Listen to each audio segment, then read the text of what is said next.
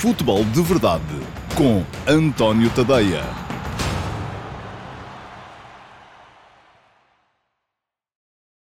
Então, olá, muito uh, bom dia, sejam muito bem-vindos à edição número 13 do Futebol de Verdade para a temporada 2023-24. Hoje é quarta-feira, dia 23 de agosto de 2023. São muitos 23 uh, consecutivos aqui.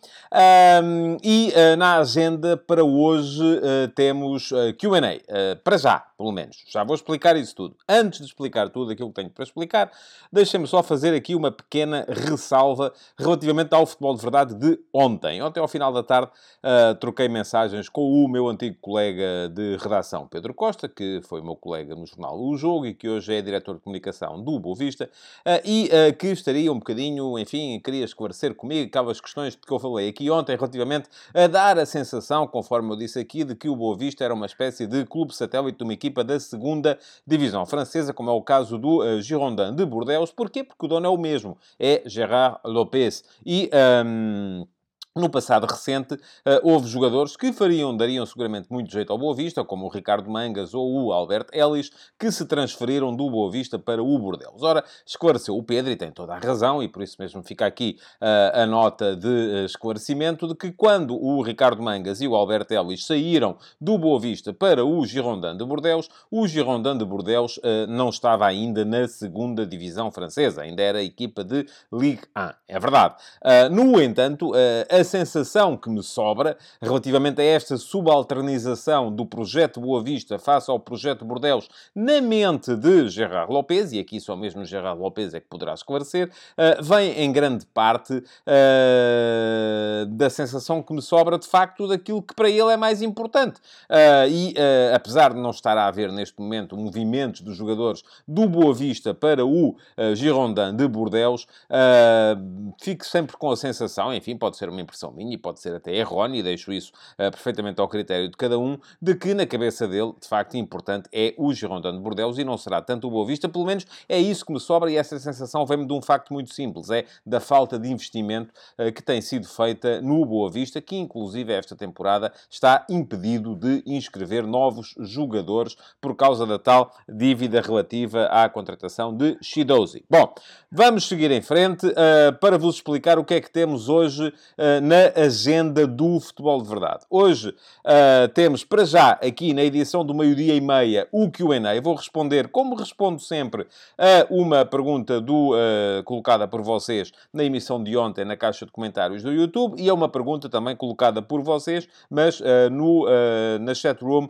perguntas do Discord, que é exclusiva para subscritores premium uh, do meu uh, Substack, que estão, portanto, no meu servidor de Discord. Logo à noite, atenção, logo à noite, há uh, mais um futebol de verdade. Vai haver futebol de verdade flash uh, com, o, uh, com a minha análise mais rápida ao jogo entre o Sporting Clube Braga e o Panathinaikos, com que o Braga vai entrar na, uh, no play-off de acesso à fase de grupos da Liga dos Campeões.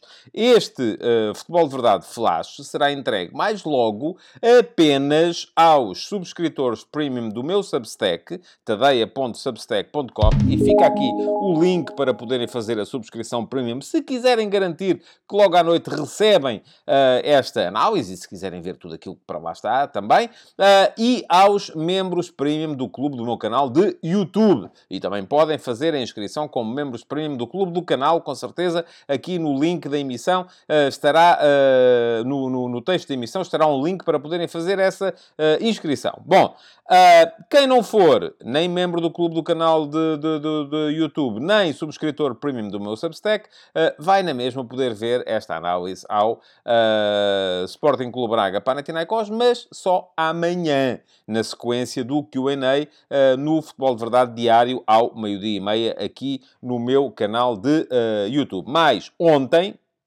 os subscritores uh, premium do meu Substack e os membros premium do meu clube de canal de YouTube receberam, e só eles é que puderam ver também, e isto os outros não vão poder ver nunca, a não ser que se tornem subscritores premium, receberam o, a edição desta semana do Futebol de Verdade Report. Uh, é o Futebol de Verdade Report, e fica aqui o link para quem quiser dar lá um salto e ver, e ainda vão a tempo, basta que façam então a tal subscrição premium e conseguirão ver na mesma o vídeo.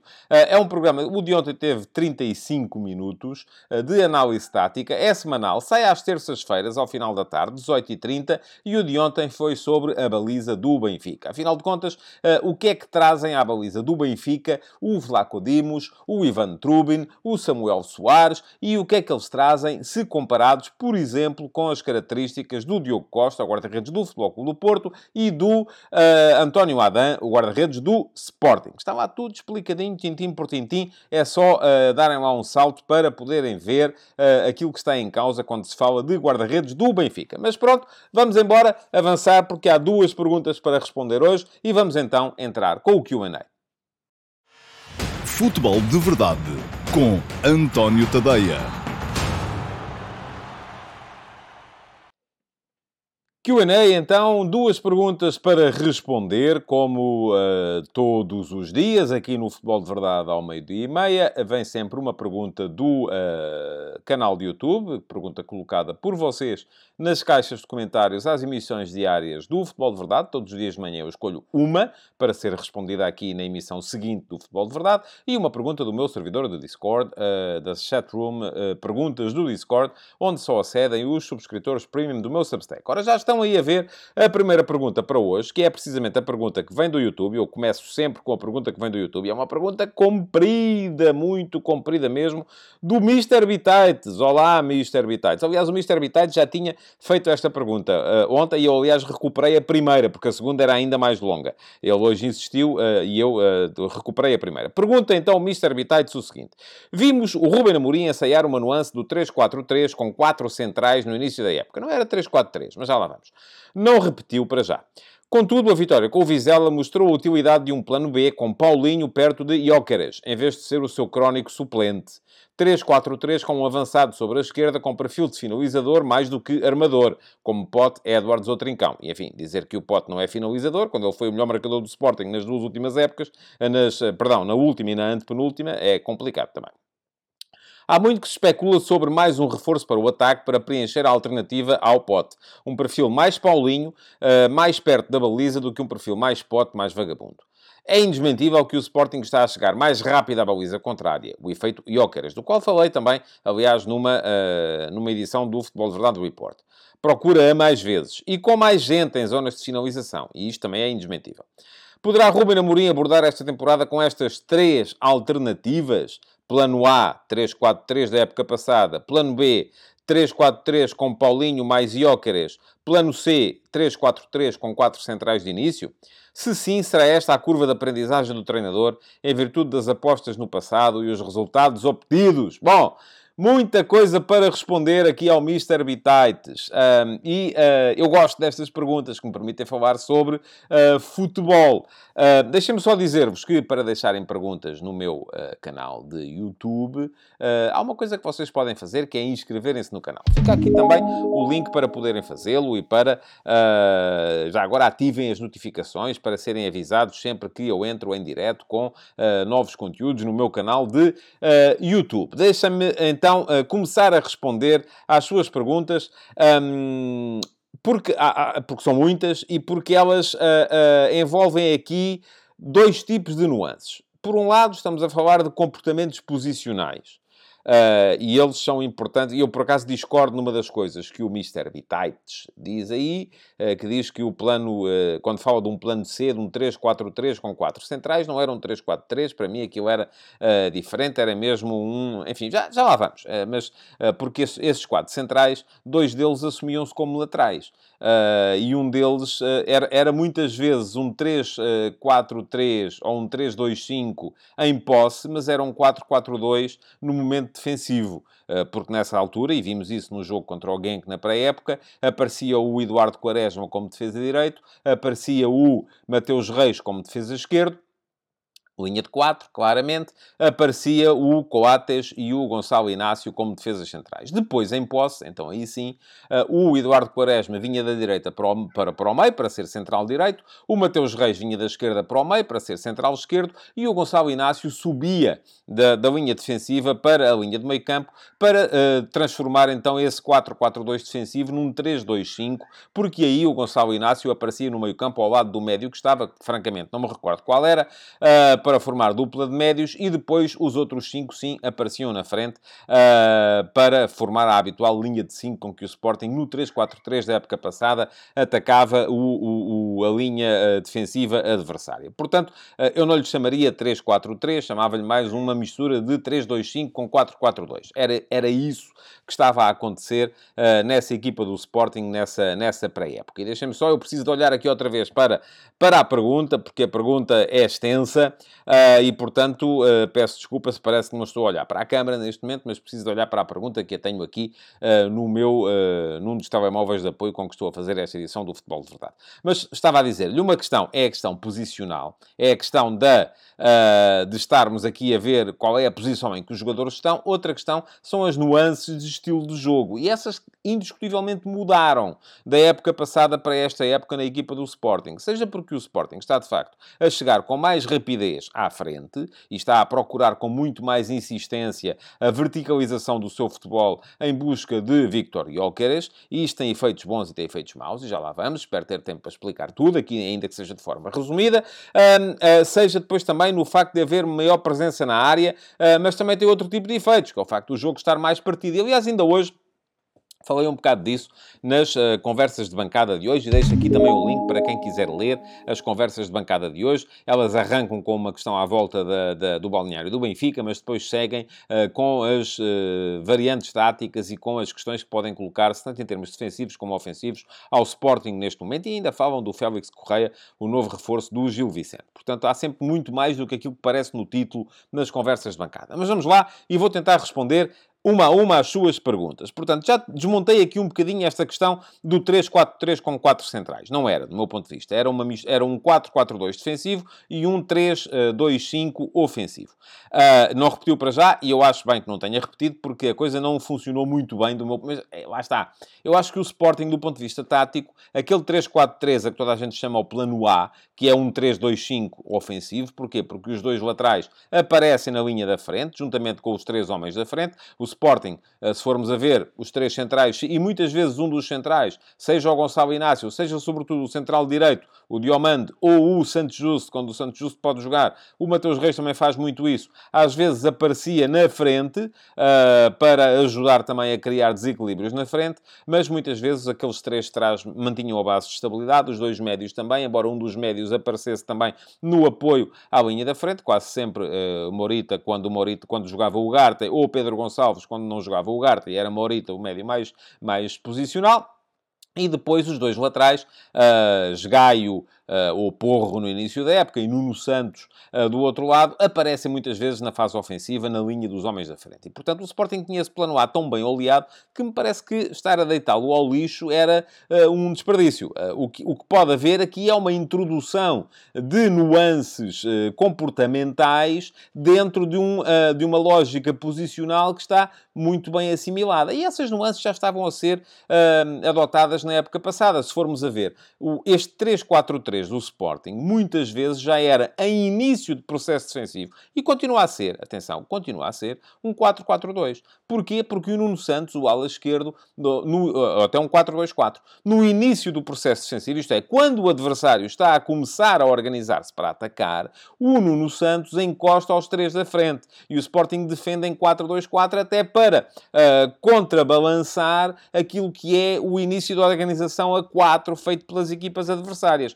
Convém ter quatro homens para os quatro uh, que começam a organização ofensiva do adversário. Uh, muitas vezes isso já acontece. Depois, quando a equipa baixa, e quando de facto já está a defender no seu meio campo, aí sim Nuno Santos encosta à linha de 5 atrás, porque nessa altura, nesse início de processo defensivo, Nuno Santos encosta aos três da frente e o central esquerdo assume-se como lateral esquerdo. Depois, quando a equipa acaba por uh, estar a defender já dentro do seu meio campo, o central esquerdo vem para uh, central lateral esquerdo, de facto, e o Nuno Santos aparece como uh, defesa esquerdo. Uh, e a equipa passa a defender-se em 5-2-3, uh, que é isso que acontece na maior parte das situações em que o Sporting defende dentro do seu meio-campo. Eu espero que não estejam a ouvir, o meu gato está, andava a brincar ali com um rato, e o rato, entretanto, um rato de brinquedo, claro, deve estar escondido atrás de um móvel, e ele anda ali numa choradeira porque quer que eu lhe vá devolver o rato. Mas agora não posso. Bom, Uh, espero que não estejam a ouvir, porque parece que se estão a maltratar animais aqui. Não estão.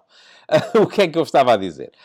Um, isto, apesar da emissão ser gravada, continuamos a ter sempre os mesmos, os mesmos imprevistos uh, que marcam o, o, o, futebol de verdade. Bom, um, estava a dizer que, portanto, não faria muito sentido deitar esse 3-4-3 que estava tão bem oleado ao lixo. Aquilo que faz sentido é introduzir-lhe nuances comportamentais. E essas podem ser tal, o tal avanço do Nuno Santos no início do processo defensivo para formar uma linha de 4 na frente, primeira linha de pressão. Aquilo que acontecia muitas vezes em processo ofensivo, uh, que era o Ricardo Gaio surgir por dentro uh, como lateral e o, Marcos Edwards, uh, à partida atacante interior direito, surgir por fora como extremo para lhe dar mais espaço para ele ganhar e meter o seu um contra um da linha para o meio, da direita para o meio. Isso também acontecia muitas vezes e pode acontecer, como está a acontecer este ano, também em termos de nuances comportamentais fundamentais, o facto da equipa estar a chegar, uh, ou estar, do meu ponto de vista, até a precipitar demasiado a chegada às zonas de uh, finalização, porque está a insistir demasiado na verticalização do jogo.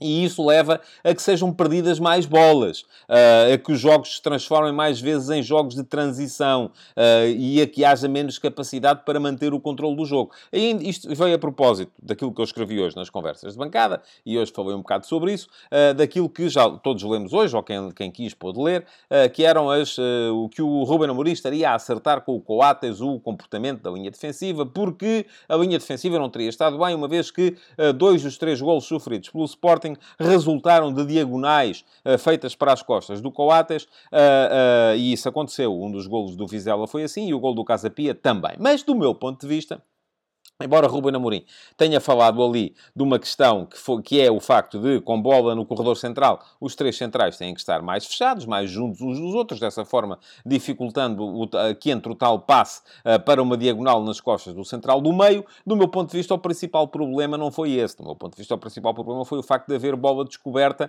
na, e quando digo bola descoberta, é bola não pressionada. É o adversário ter tempo e espaço para, com a bola nos pés, levantar a cabecinha e ver onde é que eu meto a bola. Bom, isso aconteceu tanto no gol do Vizela como no gol do Casa Pia. E Uh, a grande questão que se coloca aqui é como é que se impede que exista essa bola descoberta com capacidade para ir buscar a profundidade atrás dos centrais. Ora, meus amigos, isto tem a ver e há várias maneiras. Uh, o futebol é um jogo muito mais complexo do que uh, às vezes vos querem fazer uh, crer. porquê? Porque, enfim, para impedir que isto cause mal a uma equipa, há várias maneiras de o fazer. Uma delas é baixar a linha defensiva, jogar com a linha defensiva tão baixa que não haja espaço nas costas, de maneira a que, se alguma bola lá entra, o guarda-redes tem, tem tempo para lá chegar e para, e para ficar com ela. O Sporting não quer isso porque quer ter uma equipa dominadora que defende mais alto, porque se defende tão baixo, depois também não consegue uh, uh, chegar tão, tão bem com tanta gente à frente. Portanto, aquilo que o Sporting tem que querer é uh, impedir que o jogador do, do, do meio-campo adversário tenha tempo e espaço. E como é que isso se consegue? E é aí que a malta começa a dizer: ah, faltou o Garte, o Morita não serve como seis, porque não é aquele jogador de, de, faca nos dentes que vai para cima deles, que lhes morde os calcanhares e tal. Eu, eu também não acho que seja isso, que seja essa a questão.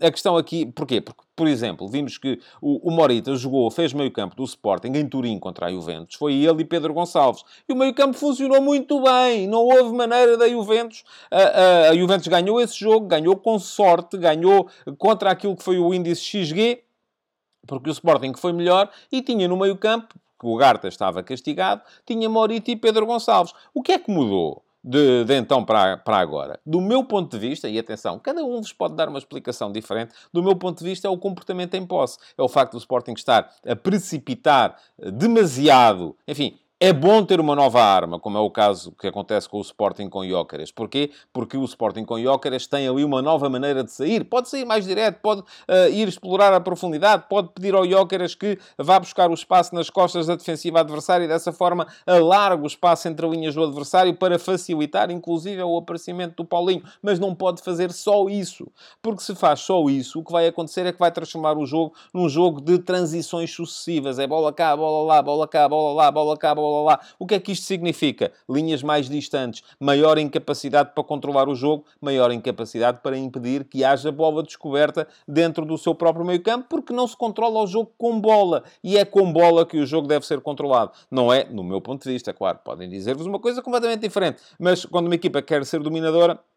é assim que deve querer controlar o jogo. Bom, vou continuar aqui a olhar a ver se há mais perguntas, eh, porque entretanto já estou aqui a falar de outras coisas, inclusive que têm a ver com uh, o perfil tático do Sporting. Uh, uma das coisas que de facto uh, está aqui em causa, e eu não tenho ainda certeza sobre isso, é se esta alteração de comportamentos tem mais a ver com o facto de um dos, dos três homens da frente ser um jogador com o perfil Paulinho ou ser um jogador com o perfil Pedro Gonçalves.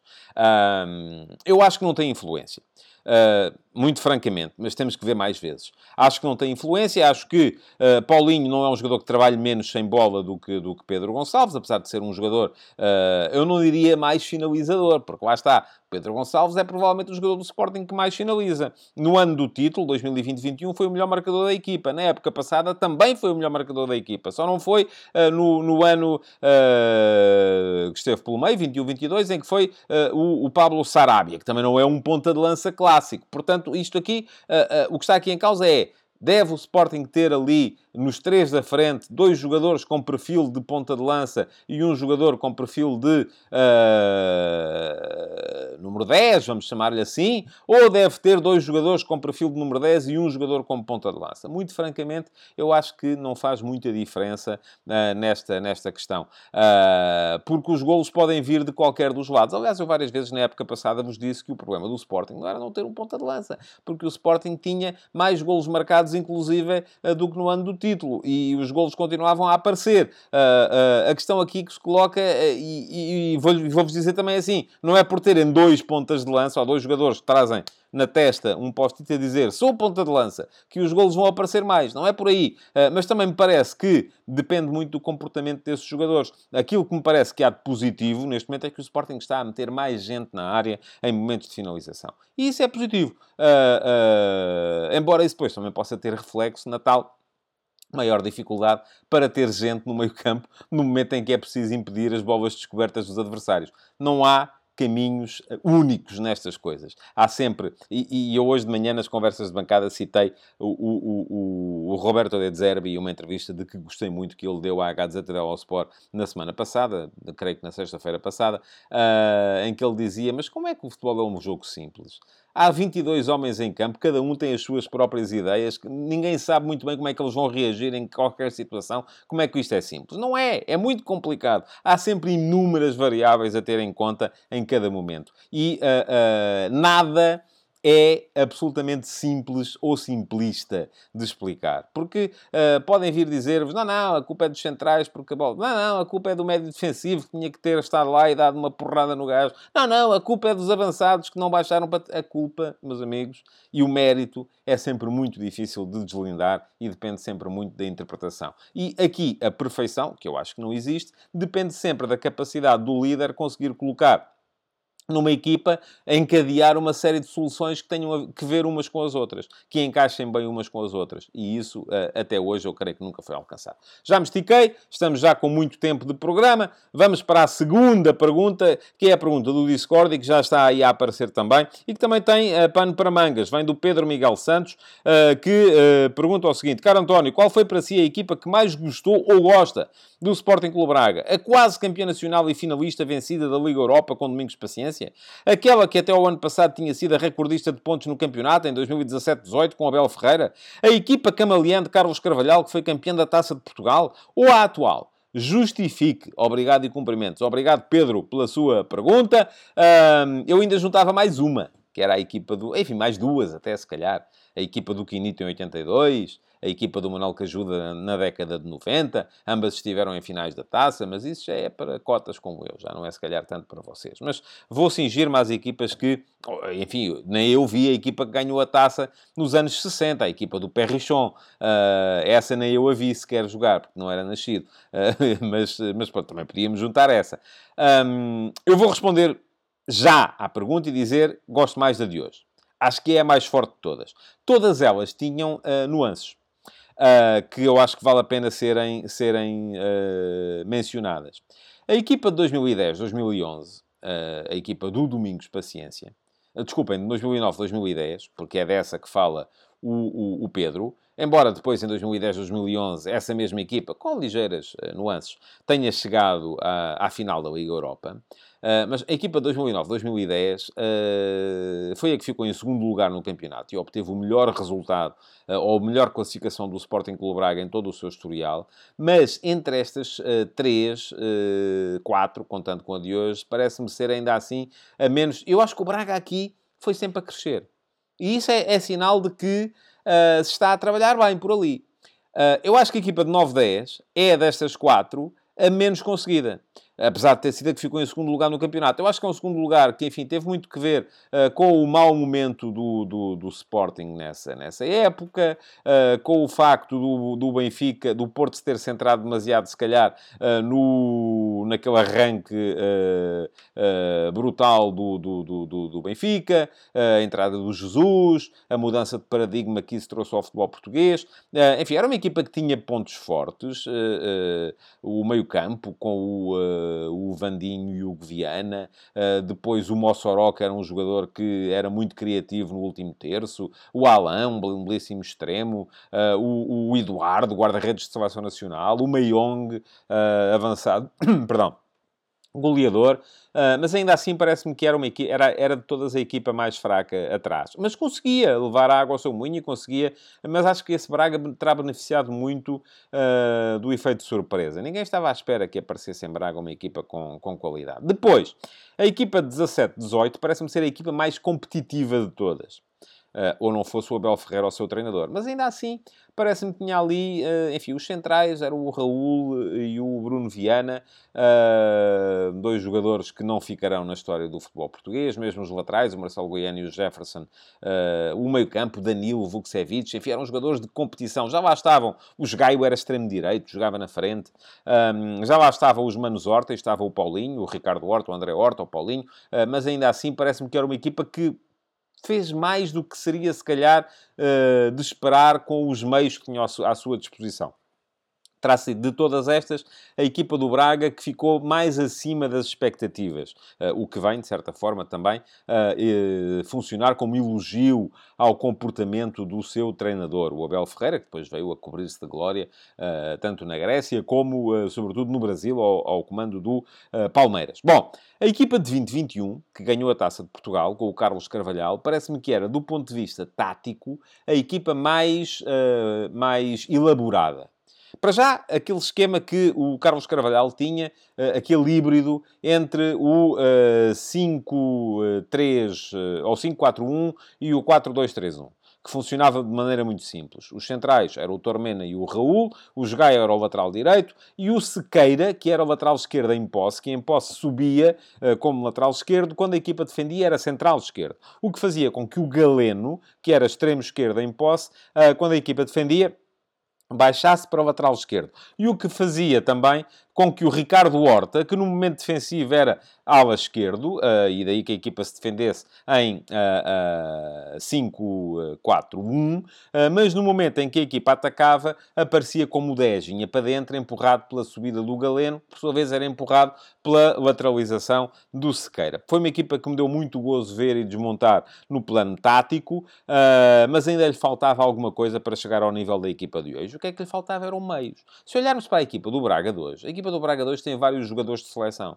A equipa do Braga de hoje tem um plantel mais rico que alguma vez alguma equipa do Braga teve. E, portanto, parece-me que uh, olhar para as equipas do Sporting Clube Braga e dizer qual é que gostas mais, gosto mais da atual.